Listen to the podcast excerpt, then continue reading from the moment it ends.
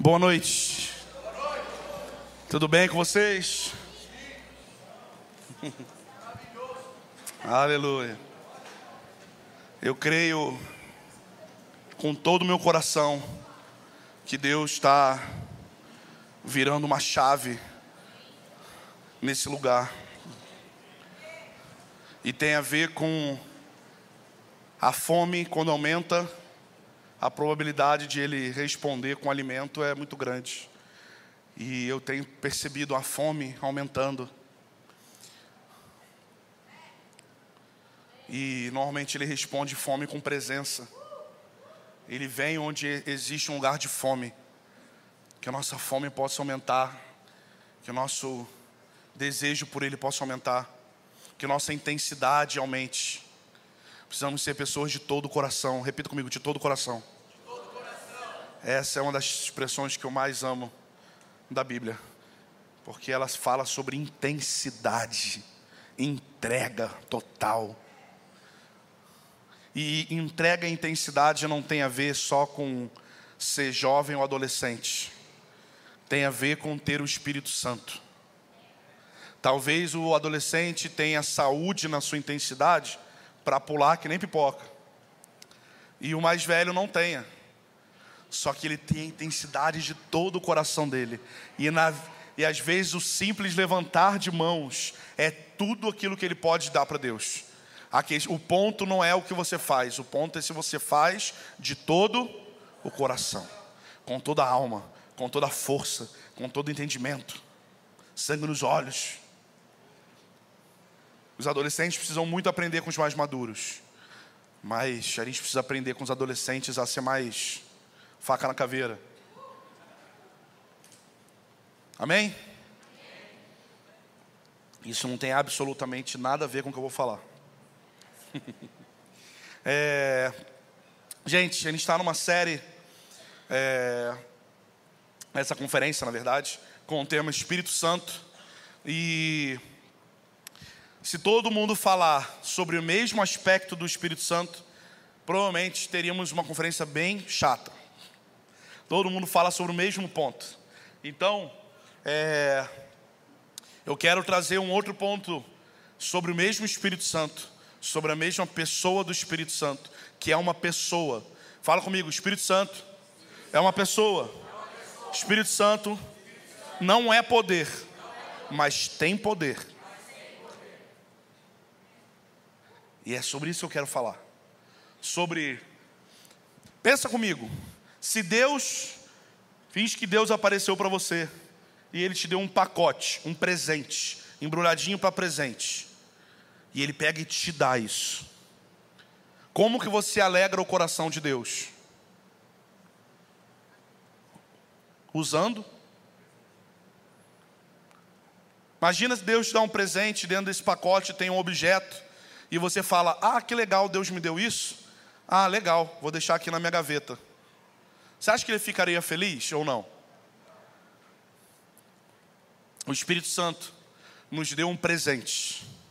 E esse presente se chama dons. Dons significa presente.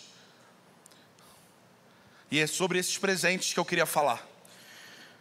Lá em Atos 1,8 diz que o Espírito Santo nos capacita a testemunhar com poder o Evangelho de Cristo. Diz assim: Mas recebereis poder quando o Espírito Santo descer sobre vós e sereis minhas testemunhas. Recebereis poder. Então hoje eu quero falar sobre os dons do Espírito, dons carisma, presentes. Só que existe na Bíblia, eu queria fazer só essa introdução, porque às vezes isso pode ser um pouco confuso na nossa mente. Existem dons de Deus, dons de Cristo e dons do Espírito. Não é qualquer dom que está tudo no mesmo pacote. A Bíblia divide dessa forma. Existe um dom de Deus, dom de Cristo e dom do Espírito. Então, só para a gente trazer uma luz a esse raciocínio. Lá em Efésios 2,8 diz: Pela graça sois salvos, por meio da fé. E isso não vem de vós, é dom de Deus. Então não é qualquer fé, porque existe o dom da fé. Só que o objetivo do dom da fé é diferente desse dom aqui que ele está dando. São tipos de fé diferentes. Essa, esse tipo de fé é dado única e exclusivamente por Deus, é uma fé para salvar. Mais uma vez, pela graça sois salvos por meio da fé. Então Deus nos dá a salvação, nos dá esse presente da salvação. Isso é o dom de Deus, o dom da fé. Existe outro tipo de dom, está escrito lá em Efésios 4:11, muito conhecido, que diz: Ele designou alguns para apóstolos, outros para profetas, outros para evangelistas, fatores e mestres, a fim de, tendo em vista o aperfeiçoamento dos santos para a obra do ministério e para edificação do corpo de Cristo. Então, esse é uma outra caixinha de dons. Dons de Cristo são os cinco ministérios dados por Deus. E existem os dons do Espírito, e é sobre esse que vamos falar. 1 Coríntios 12, versículo 8 ao 10. Eu posso ver essa caixinha um pouquinho para mim, ou, ou Natan? Cadê Natan? Pode? Porque eu sou meio surdo, mano. E aí, eu já tô rouco. Nesse carnaval eu ainda vou pregar umas 47 vezes e fazer louvor 52. Então eu preciso, eu preciso me ouvir para tentar chegar até o fim desse carnaval. Orem por mim. Dons do Espírito. 1 Coríntios 12, do 8 ao 10, diz assim: Porque a um é dada pelo Espírito a palavra de sabedoria, a outro pelo mesmo Espírito a palavra de conhecimento a outro, pelo mesmo Espírito, é dada a fé, que já vimos que é uma fé diferente da que é dada por Deus. A outro, pelo mesmo Espírito, dom de curar. A outro, a realização de milagres. A outro, profecia. A outro, dom de discernimento de espíritos.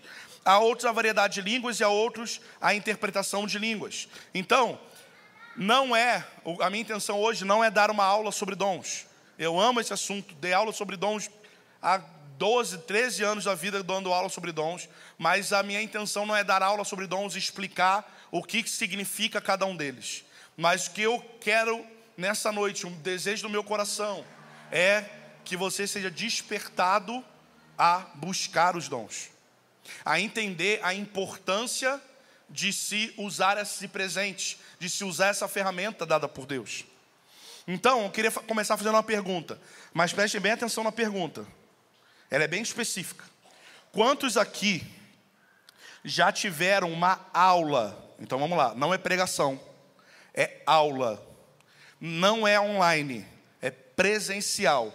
Quantos aqui já tiveram uma aula de pelo menos, para falar de cada um desses dons, sei lá, de pelo menos seis horas, sobre o assunto de dom do Espírito? Quantos aqui já tiveram uma aula presencial, aula e não pregação, sobre o que é cada dom, como funcionar e como buscar. Levante sua mão. Olhe para os lados. Eu faço essa pergunta há 14 anos quando eu prego isso. E triste que todas as vezes essa é a proporção. E aí a gente está orando para Deus, Deus, usa-nos. Aí Deus está falando, então, querido, é porque no caso tem nove dons que eu dei para vocês, sacou? E é porque vocês precisam usar, né? Precisam conhecer o que significa para poder usar. E aí, por causa disso, a gente vê tantas pessoas fluindo errado nos dons, sim ou não? Um monte de profetada, um monte de. Sim ou não, gente? Por quê? A resposta está aqui na pergunta que eu acabei de fazer. E isso porque nós estamos aqui, eu sei que nem todos são daqui, mas, tipo assim, nós temos tanto ensino, dessa casa sai tanto ensino tão poderoso. Agora imagina de outras igrejas que às vezes não têm tanto acesso a homens como Tiago, como Léo, como Douglas, que são feras ensinando. E aí vira essa bagunça, motivo de chacota para a própria igreja e para o mundo. Por quê? Porque não aprendemos a fazer. Logo, fazemos errado ou não fazemos. Existem quatro tipos de igreja. Quando a gente fala sobre dons, quatro tipos de funcionamentos diferentes de igrejas. Por que não é comum nas igrejas terem esses ensinamentos sobre dons? Tem quatro tipos de igreja. Prime... o primeiro tipo de igreja são as que simplesmente não fluem nos dons porque elas não creem nos dons. Simples assim. elas acreditam que os dons cessaram depois dos últimos apóstolos, dos apóstolos. Então, eles creem que os dons cessaram, logo eles são cessacionistas. Eles creem que os dons cessaram, não existe mais. Logo, obviamente, eles não buscam isso. Esse é o primeiro tipo de igreja. Existe um segundo tipo de igreja. Vê se vocês conhecem esse tipo de igreja. As que fazem do mover sobrenatural do Espírito Santo uma estratégia para promoção pessoal, denominacional, além de usar esse ambiente para manipular pessoas. Faz das manifestações sobrenaturais um show ou um espetáculo. Quem conhece a igreja assim? usa os dons para inflar o seu próprio orgulho, para ser aceito, para supervalorizam suas experiências. E nós abominamos isso. Amém? Isso está errado. Isso precisa ser expurgado da igreja. Pessoas fazem um espetáculo, pessoas que o centro do coração delas, como o Fábio falou agora há pouco, não é a pessoa e relacionar com a pessoa de Jesus, mas é querer apenas o que Ele pode nos oferecer.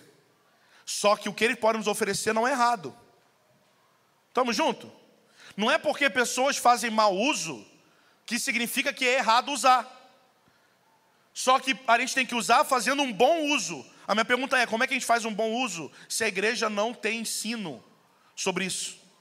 Se quando eu falo para levantarmos as mãos, três mãos levantaram.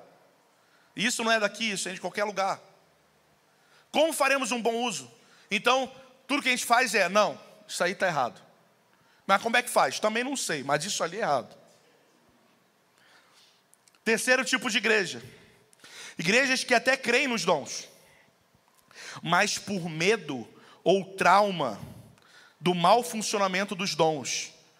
Muitas, por causa desse tipo 2 que eu falei, lembra do tipo 2? Tipo 2 é a bagunça feita. Por causa do medo de não se tornar o tipo 2. Ou por medo, não é nem de se não se tornar, é pelo medo de não se parecer com aquilo. Ela não funciona também. Ela diz que crê. Você perguntar, ela crê, não, crê nos dons. Eu não sou sensacionista, eu não sou o número um. Eu não sou o tipo um.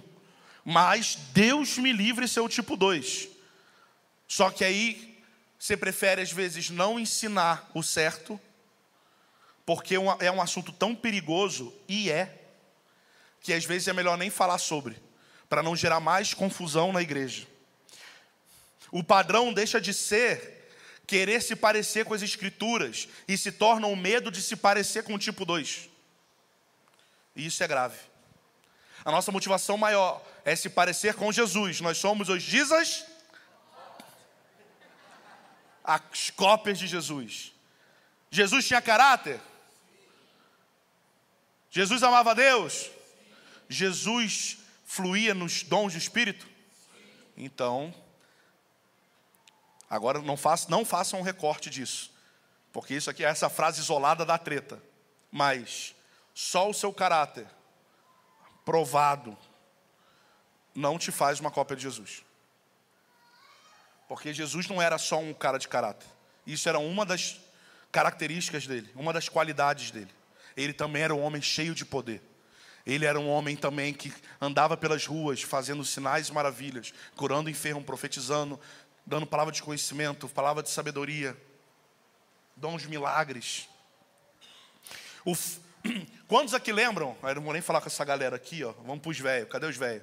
Cadê os velhos de mais de. Não é nem velho, poxa. Os velhos de mais de 30 anos. Aquele senhor olhou e falou assim: Poxa, você é jovem, né? 30 anos, oh, quando tinha 30 anos, né, meu senhor? Mais de 30 anos, quem tem mais de 30 anos? Vocês lembram de um negócio do Satanás chamado Teologia da Prosperidade? Terrível. Pessoas em cima do púlpito fazendo um mau ensino sobre dinheiro. A minha pergunta para você é: quem foi prejudicado com a teologia da prosperidade. Que tipo de pessoas? Pessoas que acreditaram naquela mensagem e deram casa, carro e tudo mais, querendo barganhar com Deus.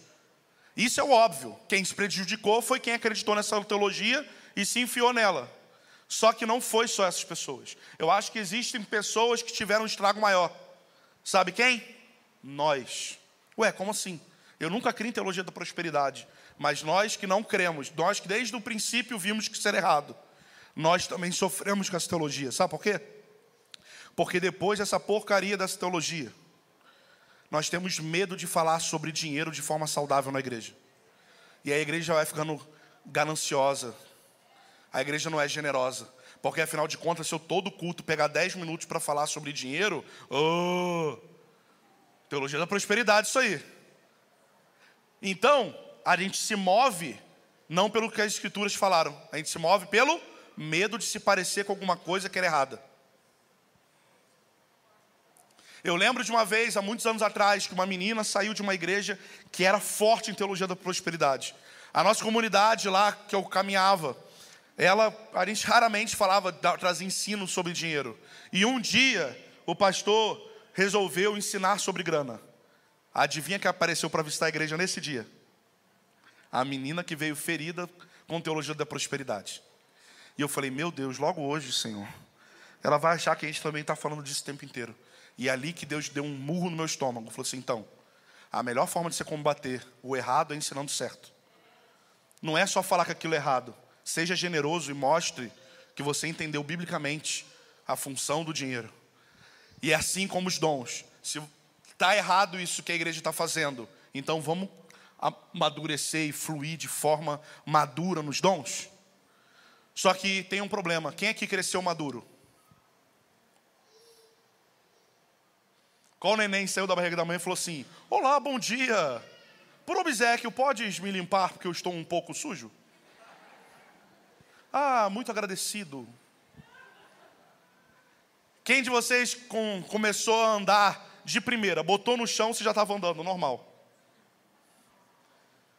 Para amadurecer, tem que passar por um processo. E nesse processo a gente vai errar.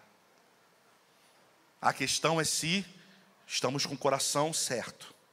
Mas errar faz parte. Imagina, uma criança começa a andar, e aí ela começa a dar os primeiros passinhos, ela cai. E aí o pai fala: Seu imbecil! Você não sabe nem andar! É assim que o pai faz? Não. Assim, vem aqui, querido, tenta de novo. Porque é natural. Se queremos começar uma jornada de entender sobre os dons e de fluir sobre os dons, a boa notícia é: nós vamos errar porque só assim amadurece. Mas nós precisamos ser ensinados, exortados, confrontados quando a gente errar, para que a gente possa continuar e amadurecer. Estamos juntos? Então, esse tipo 2 de igreja é um perigo. Por exemplo, quando está muito calor, quem que gosta de ir para cachoeira? Para o Rio, sei lá. Esse exemplo em São Paulo não funciona. É porque eu vim do Rio, gente. Lá no Rio era tão bom nesse calor ir para uma cachoeira. O que vocês gostam de fazer aqui, Senhor? Piscina. Quem gosta de ir para piscina? Aleluia. Você gosta de ir para piscina? Piscina é bom? Sim ou não? Vocês gostam mesmo de piscina? Sim ou não? Aí imagina que tem uma pessoa, sei lá, sua mãe, porque normalmente mãe faz essas coisas. É, imagina uma pessoa que vai falar assim para você: Ó, oh, mãe, posso ir na piscina? Pode. É pô, bom. É, é pecado ir para piscina? É errado ir para piscina? Não. E aí a tua mãe fala assim: Não, pode ir. Muitos já morreram afogados lá. Ela está mentindo? Muitos já morreram afogados lá? Ela fala, não, mas pode ir, não tem problema não, pô. Fica à vontade. É só estou só falando que algumas muitas pessoas morreram, né? Não, e, assim, já a vizinha da fulana, da sobrinha da tia da cunhada, tem uma história de que ele almoçou, essa, essa é clássica, né? E assim que almoçou, não esperou duas horas. Pulou na piscina e morreu. Ir para a piscina é errado? Muitas pessoas já morreram na piscina. Então vamos deixar de ir para a piscina? Ué, mas não é perigoso? Se você entrar lá sem saber nadar, você não vai se afogar? No mesmo lugar que alguém se diverte e alguém também não pode morrer? O que, que determina se você vai morrer ou se você vai viver dentro da piscina? Saber se comportar dentro daquele ambiente. Precisamos saber se mover nos dons do Espírito. Precisamos saber o que é cada um deles. E hoje não vai ter como explicar isso. Cobrem os, os pastores da igreja para a gente fazer um negócio, assim, já vendendo né, a parada, porque eu gosto de ensinar sobre o assunto. A gente precisa avançar nisso. E para isso a gente precisa se jogar na água. Quarto tipo de igreja, que eu creio que é a correta. Creem na continuidade dos dons. Ela não é que nem a primeira, ela crê que os dons continuam ativos na igreja. Sabem dos perigos, sabem dos riscos, sabem das más intenções, sabem dos erros e das profetadas, mas decidem ensinar à igreja o correto e crer que isso é honrar o Espírito Santo. Eu vou pagar o preço de ver profetada aqui dentro, para que a gente amadureça e um dia essa igreja seja uma comunidade muito madura nos dons. E quando eu estou falando dessa igreja, eu estou falando de qualquer igreja, tá, gente? É só porque pregador tem essa mania, né? Hum. Qual o perigo de não se ensinar os dons? A igreja ser eternamente imatura nos status dos dons. Quem aqui ri dos memes de coisa bizarra? Na... Pode, vamos abrir uma zona de sinceridade aqui, tá bom? Beleza? A gente vai contar para ninguém, tá bom? A câmera não está pegando, vocês, tá bom? Só está pegando eu. E eu não vou levantar a mão porque a câmera está pegando, beleza? Então, vou ser hipócrita sozinho, vocês falem verdade. Quem já riu de meme, de profetada, de coisa bizarra dentro de igreja? Eu não. Mas vocês, seus carnais, riram de algo muito sério. E de fato é algo muito sério. O problema é que a nossa postura como igreja é apenas rir do mau funcionamento. E não olhar e falar assim: o quê? Isso ofende a Deus. Sabe o que eu vou fazer em contrapartida? Eu vou aprender como é que funciona nisso de verdade. Como que profetiza sem dar profetada? Como que se cura um enfermo? Como que se dá uma palavra de conhecimento da forma certa? Como comunicar uma palavra? Se inscreva na escola ver.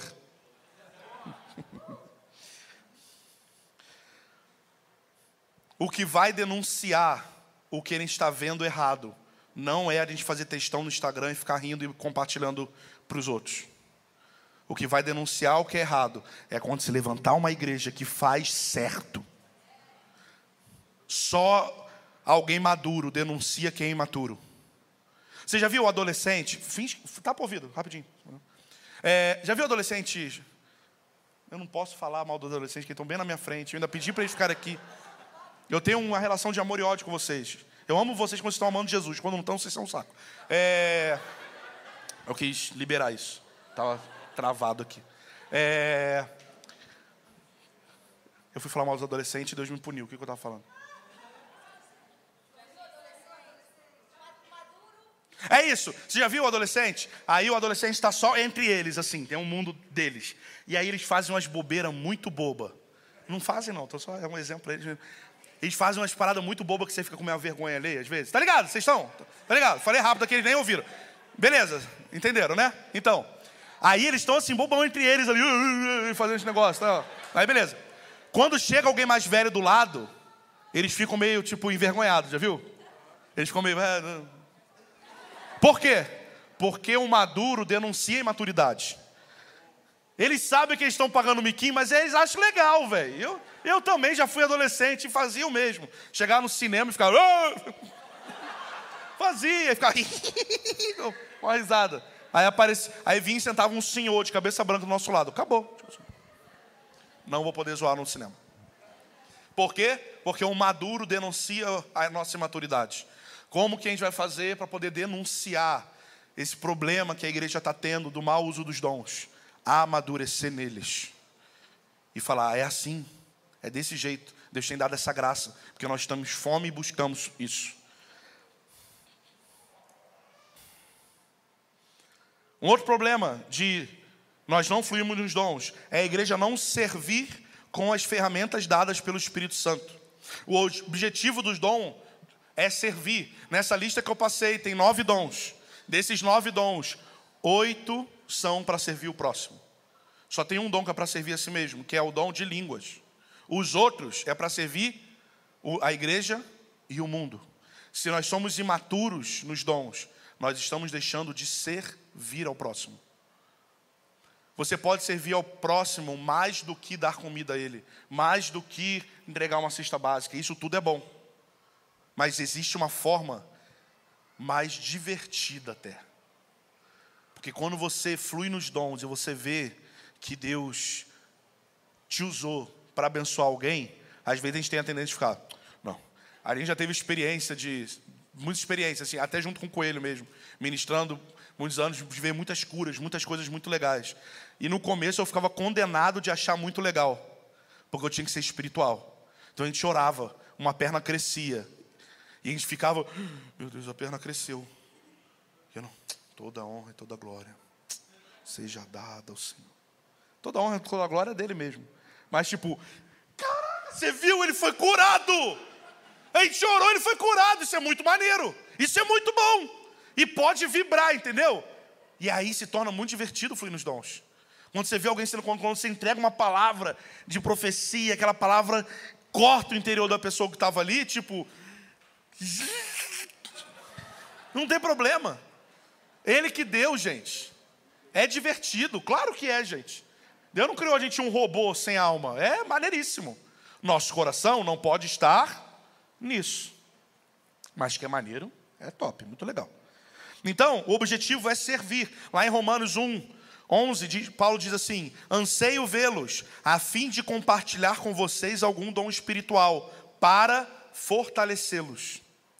Quem aqui já viu, entrou aqui nesse espaço em algum dia de culto e viu que tinha alguém triste? Você reparou, cara, aquela pessoa tá, parece estar tá triste hoje. Quem já viu isso?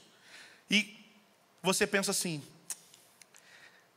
eu queria falar alguma coisa que tirasse ela dessa tristeza. Mas eu me sinto impotente, eu não sei o que falar. Vou falar o quê? Fica triste, não.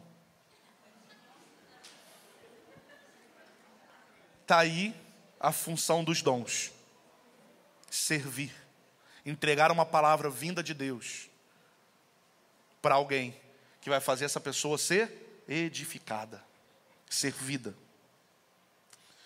Lá em 1 Coríntios 14, versículo 12, tem uma passagem que eu gosto muito, que fala sobre um processo para nós amadurecermos nos dons. Eu nem vi que hora que eu comecei, então, Jesus amado. Ah, tem tempo ainda, até meia-noite é. 1 Coríntios 14, 12 diz assim: Assim também vós, já que estáis desejosos de dons espirituais, buscai desenvolver os que servem para a edificação da igreja. Olha que legal que tem nessa passagem. Vou repetir. Assim também vós que estáis desejosos, fala comigo, desejo. desejo. Buscai desenvolver, desenvolver, desenvolver. Os que servem para edificação. Edificação. Qual o processo de nós amadurecermos nos dons? Desejar, desenvolver, porque aí a gente edifica a igreja. Precisamos desejar de fato. 1 Coríntios, 1 Coríntios 12, 1 diz assim: a respeito dos dons espirituais, irmãos, é, não quero, irmãos, que sejais ignorantes. Não quero trazer palavra de condenação, tá bom? Mas lembra da primeira pergunta que eu fiz? Lembrou, né? Não quero, irmãos, que sejais ignorantes. Não quero que vocês não saibam sobre esse assunto. Vocês precisam saber sobre isso. Só que não é só saber, tipo, estudar um livro. Não, eu já vi umas palavras do Luciano Subirado sobre isso. Estou sabendo já. Não sou mais ignorante. Eu sei, pô. Profecia é isso. Cura é isso, é curar a pessoa. Palavra de conhecimento é dar uma palavra de conhecimento. A palavra de sabedoria é o saber. O dom da fé. Ó, veja que és profeta. Ó, é ter fé. Não é isso que Paulo está falando. Porque lá, depois, ele, em 1 Coríntios 14, 1, ele vai falar: segui o amor e procurai com zelo os dons. Alguma versão vai falar buscai com dedicação. Algumas outras versões vão falar buscai ardentemente os dons espirituais. Eu dei esse exemplo esses dias e eu vou dar de novo. Imagina que você é, entrou numa loja, no, no shopping, e estava lotada a loja. Era dia 24 de dezembro, você deixou os presentes para comprar na última hora, está lotado. Eu também não sei se esse exemplo rola aqui, porque aqui eu acho que não tem assalto, né? Tem assalto nessa cidade, gente? É porque eu vim do Rio, né? Então finge que vocês estão no Rio para vocês entenderem o exemplo que eu quero dar, tá? Aí, você está nessa loja. E aí, lotada a loja. E aí você vai experimentar a camisa. E aí você pega e deixa o seu celular na bancadinha assim, ó, e vai provar a sua camisa. Você esqueceu o celular ali. Aí você fala assim: "Ah, valeu, eu vou comprar não, depois a gente compra". Aí você vai embora da loja. E aí depois de meia hora, você faz assim, ó. Sentiu o vazio? Aqui, ó. O frio aqui, ó. Meu Deus, eu esqueci. Hum, esqueci lá na loja. 24 de dezembro, meia hora depois, a loja estava lotada, o celular estava em cima da bancada. Eu não sei aqui em Bragança vocês são mais crentes, mas lá no Rio, na hora que você fez assim, já não deveria estar mais lá. Isso se quando você for tirar do bolso, ele estava no bolso já. A pergunta é: a possibilidade de você encontrar esse celular lá é muito grande ou é pequena? É bem pequena, né? Mas a minha pergunta é: você volta para procurar, sim ou não? Mesmo sabendo, tipo assim, no Rio, então você tem certeza absoluta que não vai estar. Mas você volta. Você se humilha. Por que você faz isso? Porque isso aqui tem valor para você. Vale a pena eu fazer um negócio que eu sei que não vai dar certo, só por desencargo de consciência. Eu tenho certeza que não vai estar lá, mas eu vou lá, porque isso aqui vale algo para mim. E ele está falando: eu não quero que você seja ignorante, e eu quero que vocês busquem os dons. Não é busque saber sobre, é buscar desenvolver os dons com toda a tua força, com ardentemente, buscar ardentemente, com zelo. Como que você procura algo com zelo? Você, esses dias alguém estava me contando. Ela está aqui? Não. Não está. Ela já saberia. Só nisso aqui ela já saberia. A pessoa me disse que ela esqueceu o cachorro dela. Dentro da geladeira.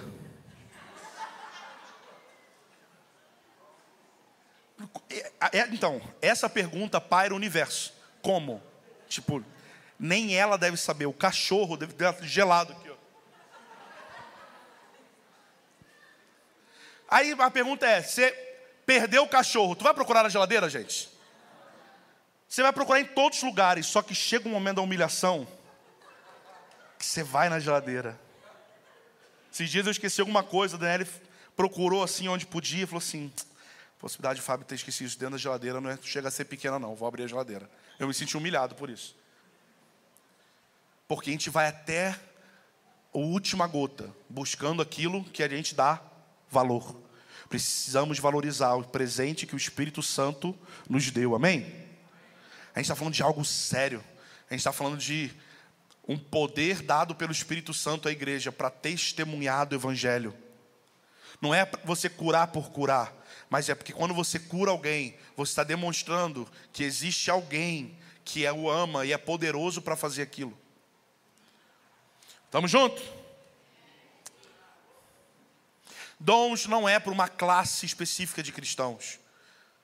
Ah, não, dom é coisa para profetizar, dom de cura é coisa para pastor. Profetizar, sei lá, essas coisas assim deve ser coisa para profeta.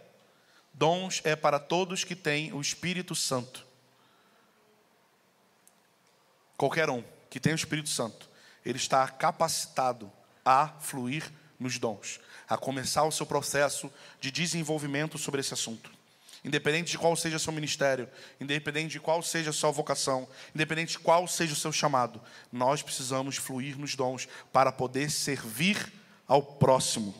Amém? Um pastor com, com um dom de discernimento de espírito, ele corta um caminho que vocês não têm noção. O mesmo casal procura ele todo mês falar que brigou pelo mesmo assunto. Até um dia que Deus te dá uma, uma palavra baseada no discernimento de espírito. E todos aquele ano, aqueles anos que você ficou aconselhando alguém e tudo dava, nada resolvia, acaba ali, porque Deus começa a discernir o motivo daquilo que está acontecendo. E às vezes você vai lá no centro da discussão. Um líder de adoração, e eu tenho batido isso muito na tecla com a galera da música, Precisamos crescer em discernimento de espírito. Precisamos ler o ambiente. Precisamos entender o que, que Deus está falando. Eu sempre falo esse mesmo exemplo. Cantar sobre júbilo, sobre alegria, é de Deus sim ou não? Cantar sobre. É... Ele é poderoso, ele é forte, ele é grande. Isso é de Deus sim ou não? Mas e no dia que ele quiser falar sobre arrependimento com a igreja? É certo cantar sobre júbilo? Mas júbilo é de Deus. Hum, então o que, que determina? Discernir o que ele quer falar. Discernir o ambiente. O que, que Deus quer fazer nesse ambiente? É júbilo? É arrependimento? É alegria? É, é chamar pela presença? O que, que Deus está falando? Todos os assuntos são certos. Isso é discernir o Espírito. Então, nós que estamos desejosos desenvolver. Deixa eu fazer uma pergunta para vocês, presta atenção, fica comigo. Quantos aqui, sejam sinceros, vocês estão dentro da casa de Deus? Sejam sinceros, se mentir, você é fulminado aqui, tá bom? Quantos aqui já oraram? Não importa se você curou ou não curou, mas quantas pessoas aqui já oraram por mais de 50 enfermos na vida? Beleza. Quantos aqui já oraram por mais de 20 enfermos? Quantos aqui já oraram por mais de cinco enfermos? Beleza. Minha pergunta é: quem que levantou? Alguém aqui levantou para cinco? Para cinco? Se você tivesse curado os cinco, você oraria pelo sexto, sim ou não? Você orou por cinco, os cinco foram curados. Quem orou por dez? Se os dez tivessem sido curados, você não ia orar pelo décimo primeiro? Com certeza, velho. Por que a gente não continua orando? Porque nós estamos nos guiando pelos resultados e não pela obediência à Bíblia. Se a gente ora por um e ele é curado, a gente ora por dois, querido. Se a gente ora por dez e os dez são curados, a gente ora por vinte. Se a gente ora por vinte e quinze são curados, a gente ora pelo vigésimo primeiro. Se nós paramos de orar, é porque em algum momento a gente começou a se guiar pelos nossos resultados. A gente tirou uma média e falou assim: ah, dos cinco que eu orei, um só foi. Não é meu dom, vou para outro. Sim ou não? Mas os dons é para servir o próximo. E a Bíblia falou. Você sabia que a Bíblia não falou orai pelos enfermos? A Bíblia falou curai os enfermos. Não importa se você orou por dez e ninguém foi. Ele não falou, ore por cinco enfermos. Caso não seja, aí tudo bem, é porque não é a tua parada. Assim. Ele só falou: ora sempre, querido, cure os enfermos. Mas nunca orei por, por um que foi curado. Tá bom, mas obedece a Bíblia, continua orando. Tem um homem chamado John Wimber. Eu acho que o Fábio até falou dele aqui ontem à noite. Esse cara um dia estava lendo a Bíblia e ele viu o quanto nos evangelhos a cura era presente. Ele falou assim: Eu vou começar a orar por cura na minha igreja. Ele era pastor da igreja. E aí ele começou a orar por enfermos na igreja. E ele começou a catalogar o número de pessoas que ele orava para que fossem curadas. Sabe quantas pessoas ele orou? 700. Sabe quantas foram curadas? Nenhuma. Bicho, a gente parou no 5. A gente parou no 10. Ele orou por 700. Até um dia que ele foi orar para uma menina que estava camada e ele já foi sem fé orar. Senhor, cura em nome de Jesus, amém. Então, pai, ela não vai ser curada, porque às vezes Deus. E aí nisso, enquanto ele já estava se justificando o motivo de que ela não seria curada, a menina levantou curada. E a partir disso, Deus destravou completamente o ministério dele de cura. E ele foi um dos caras, um dos grandes homens de cura. Todd White, mais recente, do, do doidão de dread, mesma história. Como desenvolvermos? Primeiro, entendendo que o foco não é o resultado. O resultado não é, o foco não é o resultado, é isso mesmo. O foco não é o resultado. O foco é a obediência a Deus. E Ele mandou que nós fizéssemos. Outro conselho que eu queria te dar dentro do desenvolvimento: não negligencie os primeiros, os pequenos começos. Eu passei anos da minha vida lendo livros de homens que tiveram grandes palavras. Era hiper criativo, gente. Era um negócio top. E aí, quando eu ia orar por alguém, eu via um boné. Não estava orando por você e vi um boné. Pô, era tão triste para mim. Assim, vi, velho, eu estava lendo ontem livro de anjos, que visitações angelicais, e agora estou entregando a palavra que eu vi um boné. Não negligencie os pequenos começos. Não floreie o que você viu. Você está orando pela pessoa e você viu um boné. Pô, mas feia, vamos falar que viu um boné, né? Querido. Esse pulinho aqui é de autoridade. Isso aqui demonstra muita autoridade, tá? E a mão no bolso. Vocês perceberam que teve a mão no bolso junto.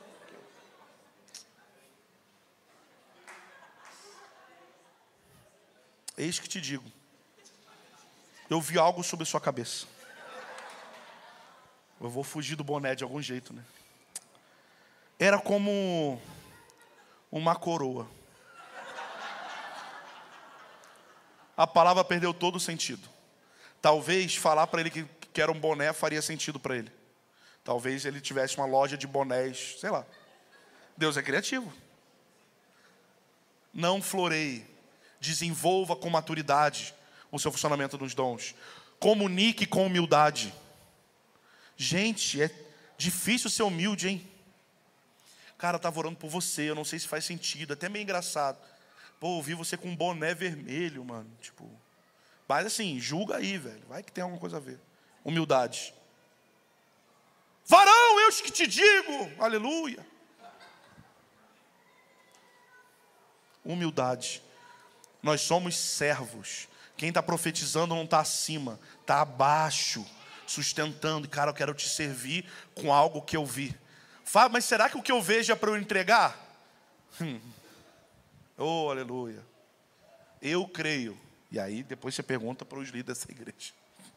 Se eu estou dizendo alguma coisa. Diz o Fábio, não, Senhor, que eu creio que sim, da forma e no momento certo do jeito certo.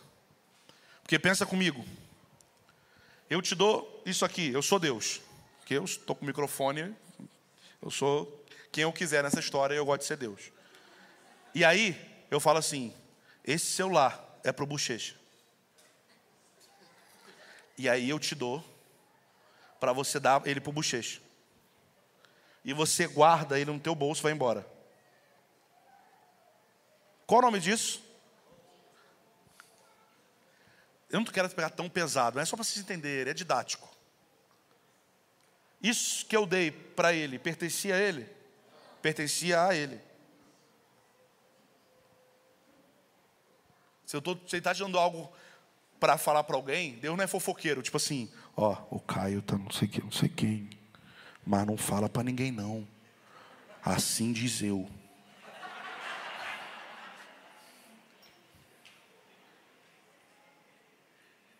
Mas não, se a gente tiver uma aula sobre como falar, depois a gente desenvolve.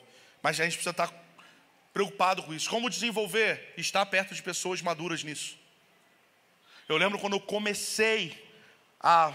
Assim, desde moleque eu lia muito sobre é, sobrenatural, o poder do Espírito Santo, avivamento. Eu sempre fui o cara que gostava do negócio sobrenatural, sonhava ver surdo ouvindo, e cego vendo, e perna crescendo, e eu sempre sonhei com isso, desde moleque, eu sempre buscando muito isso, e eu tinha o, o meu pastor, o Mike Duke, e eu falava com ele, e ele começou a me ensinar, ele começou a me dar ferramentas, até que um dia eu comecei a estudar, estudar, estudar, o Michel falou assim para mim, Fábio, não tenho mais nada para te ensinar sobre o assunto, estamos sabendo igual, Agora você precisa procurar outra pessoa para você começar a perceber e a estar perto de pessoas que fluem nisso.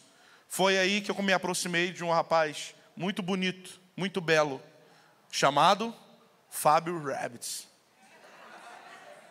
E eu falei, mano, para onde tu vai? Eu vou atrás. Eu vou atrás da tua presença. Se você vai viajar, eu vou contigo, mano. Eu vou me bancar, não precisa me bancar, não. Eu preciso estar perto de pessoas proféticas, para que eu possa crescer nisso também. Então, como desenvolver? Precisamos desejar, buscar, desenvolver. E para você se envolver é muito importante quando está perto de pessoas proféticas. E tudo isso para edificar, construir em parceria com Deus, cooperar para uma igreja madura, uma noiva pronta para a volta de Jesus. Irmãos, nós precisamos preparar os nossos nossas crianças e jovens. Nós sempre dizemos que não existe o Espírito Santo mirim. Não existe o Espírito Santão, que é o Espírito Santo do Douglas. Aí tem o Espírito Santo, que é o dos adultos da igreja. Tem o Espírito Santinho, que é das crianças. O mesmo Espírito Santo que habita numa criança de 10 anos é exatamente o mesmo Espírito Santo que habitava em grandes homens de Deus, que habitou em grandes homens de Deus. É o mesmo Espírito Santo. Então, o poder que aquela criança tem é o mesmo poder do cara mais maduro. Pode ser que ele não saiba usar como um cara maduro, mas o poder é o mesmo, porque é a mesma pessoa que está dando, o Espírito Santo. Eu lembro uma época que a gente estava falando muito sobre cura, e o Mike Duke, ele estava já na igreja dele, e um dia ele me liga e fala, Fábio, dá uma, um seminário de dons aqui. Aí eu, tá bom. Ele, então, só que eu queria que você orasse pelas pessoas no final, por cura e tal. Aí eu falei assim, ah, tranquilo, pô, são quantas pessoas? Ah, sei lá, duzentas e poucas. Tipo, vou fazer tipo filinha, né? Tipo assim, quem está com dor de coluna, fica aqui. Vai! Quem está com. Só se for assim, velho, porque um por um, impossível. E aí eu falei assim, mano, o que, que eu vou fazer? E nós tínhamos um costume muito forte, uma cultura muito forte, em onde nós estávamos no Rio, de ensinar crianças e adolescentes a fluir nos dons do Espírito. E como um dia Deus falou comigo assim, Fábio, ensine as crianças sobre isso. Quem me conhece um pouco sabe que eu não tenho o menor jeito com criança. O menor, eu não sei falar com criança. Assim, eu não sei como é que fala. Eu não sei fazer voz de gente que fala com criança. Eu não sei. Se eu não falo muito com seu filho, não é porque eu sou antipático, porque eu não sei. Criança me assusta. Eu nunca tive criança perto de mim. Então, assim, agora, depois com a igreja, com os irmãos, a gente vai, mas eu tenho o menor jeito. E aí Deus falou assim: ensina para as crianças. Eu, meu Deus tenso, mais tenso do que pregar em qualquer conferência, fui eu para as 20 criancinhas que tinha lá na igreja. Tipo assim, oi? Jesus pode te usar. Sabe o que eu descobri? Que é mais fácil do que ensinar para adulto. Porque a criança não tem toda a bagagem de, é, você está falando isso, mas uma vez não curou. Mas uma vez entregaram a profetada. A criança, ela simplesmente acredita no que está falando. Esse é o perigo também, né? Você tem que ensinar certo. Assim, querido, então, o que acontece? Se você orar por aquela pessoa ali agora, ela vai ser curada. Porque a Bíblia falou que quer curar. Aí a criança, ah, tá bom.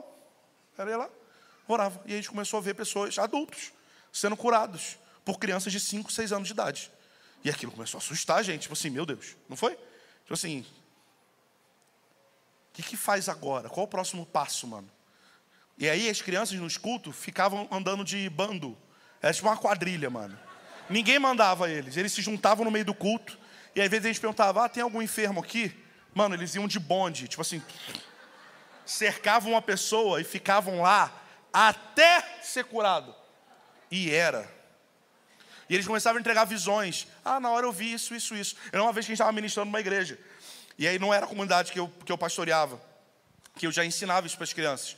E aí a gente chegou lá naquele dia e a gente foi ministrar sobre cura. E aí vieram umas 30 pessoas na frente. E a gente começou a orar. E eu comecei a orar, eu e o, e o meu guitarrista e Dani, e orando, e todo mundo sendo curado. Uau! Até chegar na última pessoa. E a mulher não era, é porque é argentina também, mas ela não era curada por nada. Ela quebrou a mão dela e esfarelou os ossos da mão dela. Ela não tinha movimento, ela ficava só assim o tempo todo. Ela não tinha movimento nenhum nessa mão. E a gente orou para todo mundo, assim, pô, um monte de gente foi curado com a mão, mano, vai, a mão, vai, vai. E a gente ficou orando uns 15 minutos, a igreja toda assim, ó, tipo, vai curar, né, mano? Orou 29, assim, vai. E a gente ficou ali, e aí eu comecei assim, meu Deus, por que, que Deus não está curando só essa mulher, velho? E aí Deus falou com o nosso guitarrista, falou assim, Deus quer que uma criança cure ela. E aí eu pensei assim, então, é porque eu não tenho jeito com criança. As crianças lá da minha igreja, eu ensinei. Mas aqui eu estou numa. Eu nem sei se tem criança aqui. Aí eu falei assim: tem alguma criança aí? Aí veio uma criancinha de uns 4, 5 anos. Por aí. Um adolescente com aquela cara de adolescente. Rapidinho, só um. Aquela cara que você tem vontade de socar, sabe? Sim. Então, aí tinha. Assim, a gente chorando assim. Aí falei assim: então vem. Aí veio uma criança e um adolescente. E o adolescente ficou naquela posição clássica que eles fazem para a gente ficar com ódio, que é assim.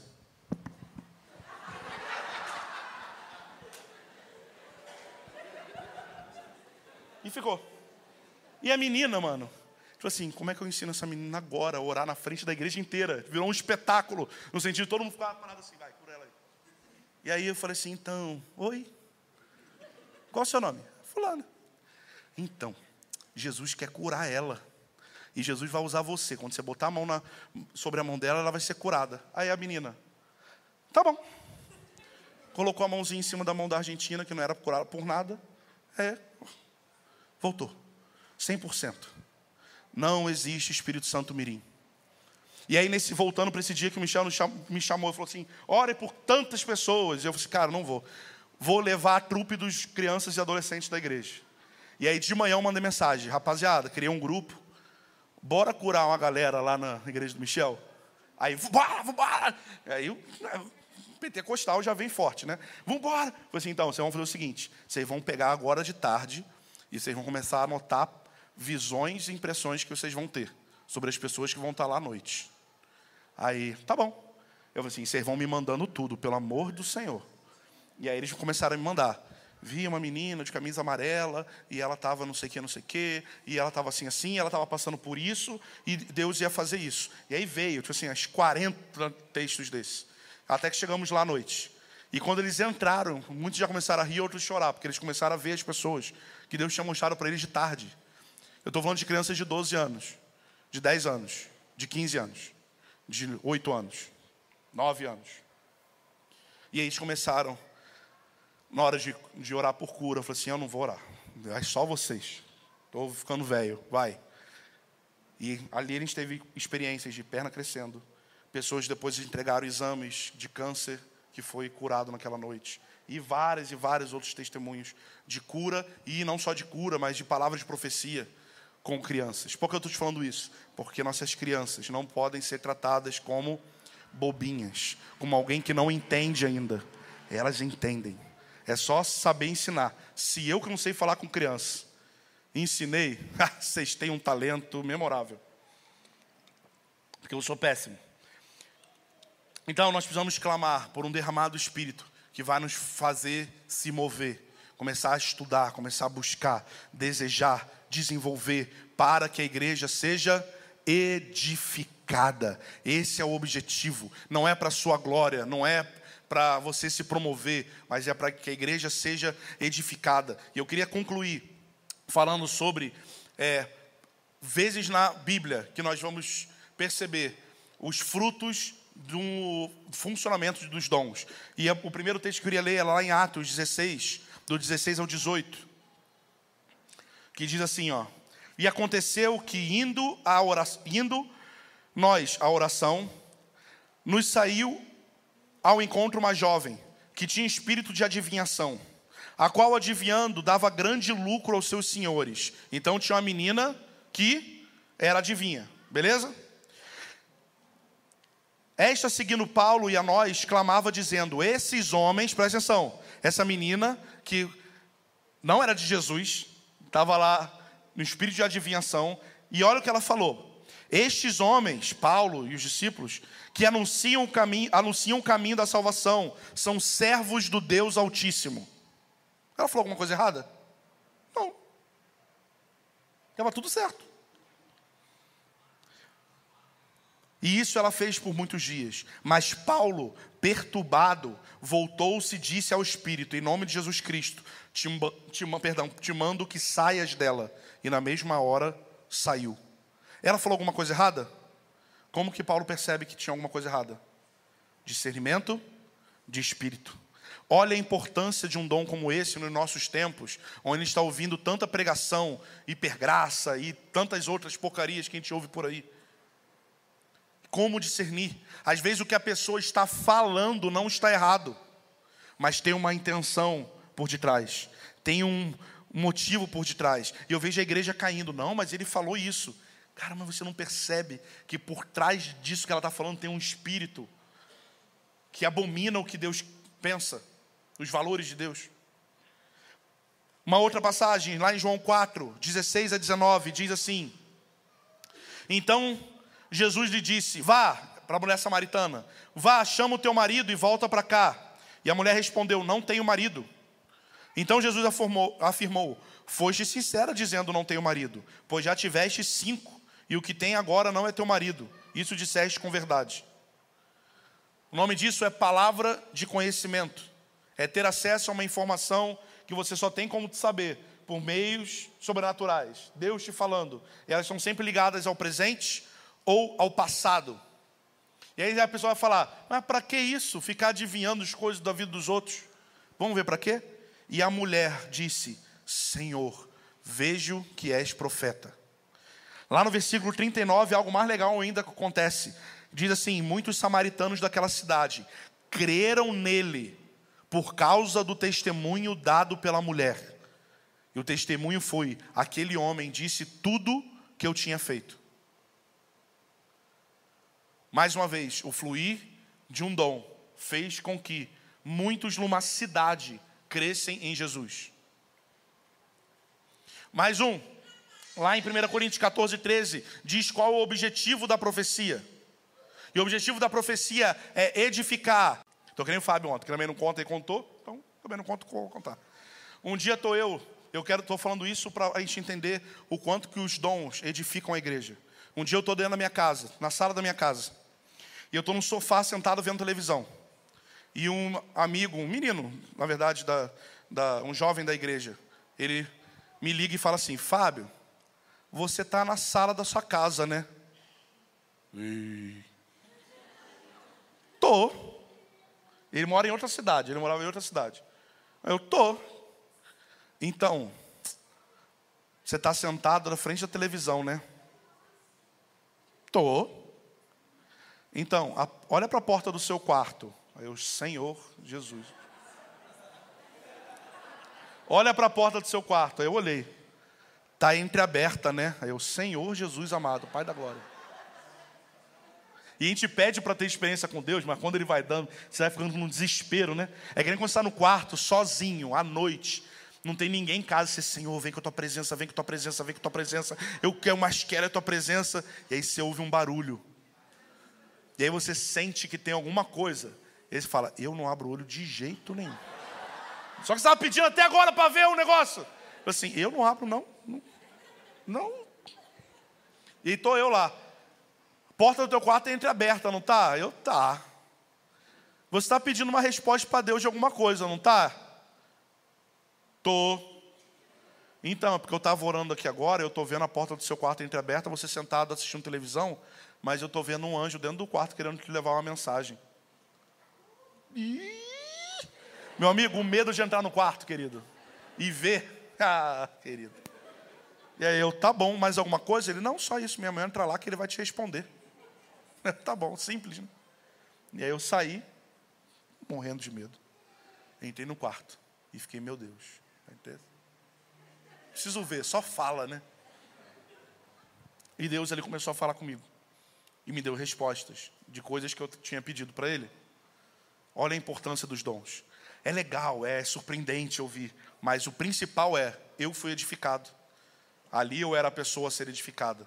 Quantas vezes eu já estava viajando para lugares e meus amigos ligavam e falavam assim: Fábio, você está almoçando com a galera aí da igreja que você está, não está? Eu, e... tô. Então, eu estava orando aqui agora, vai lá na cozinha e vê se tem um cara, tipo assim, de camisa amarela, escrito Nike, com um boné vermelho. Aí eu, tá bom. Eu levantava e ia. Aí eu olhava, tem. Não é que tem mesmo? Hã? Então, ele está passando por isso, isso, isso, isso, isso. Fala isso, isso, isso, isso para ele. E eu não estava sentindo absolutamente nada. Assim, eu estava só pombo correio. Então, cara, tinha um cara orando por você lá na igreja, bicho. E te viu, falou aí como é que estava, estava vestido, e falou para ti, disso. É servir a igreja. A igreja ser edificada. Amém? Precisamos fazer e executar com intensidade, com zelo, aquilo que o presente que o Espírito Santo nos deu. Amém?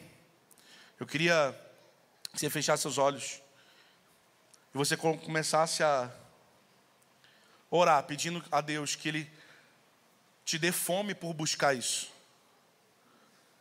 Dons, mais uma vez, são presentes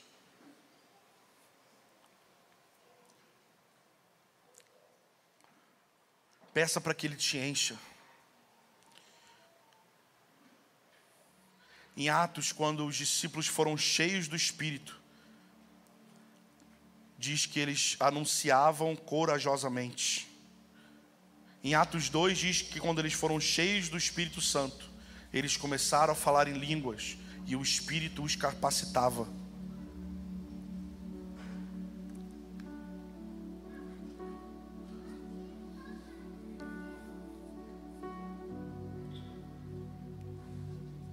Você não precisa gritar, você não precisa levantar. Você precisa fazer uma oração sincera, Pai. Eu quero desenvolver, eu quero desejar, eu quero buscar os dons, porque eu quero honrar o Espírito Santo que nos deu esses dons. Pai, que meu coração não seja enganado, que o meu coração não esteja errado em querer uma glória própria. E se o meu coração estiver assim, trata o meu coração, mas não me prive de poder servir ao próximo. Você não precisa ser, tá, você não precisa ser perfeito para servir o outro. Você precisa clamar por graça e misericórdia para poder no meio da jornada e tendo o seu coração alinhado com Deus, sabendo que ele é o principal de tudo, relacionar com a pessoa dele, mas uma forma de honrá-lo é tendo zelo com aquilo que ele nos confiou. Pai, nós queremos crescer nisso. Espírito Santo, nos capacita. Eu te peço por, por essas pessoas que estão aqui agora. Eu te peço que o coração dessas pessoas comece a, arder por isso, a arder de amor por ti e arder de amor pelo próximo, a ponto de colocarmos a nossa reputação de lado, porque muitas vezes podemos errar. Mas nós queremos ser zelosos.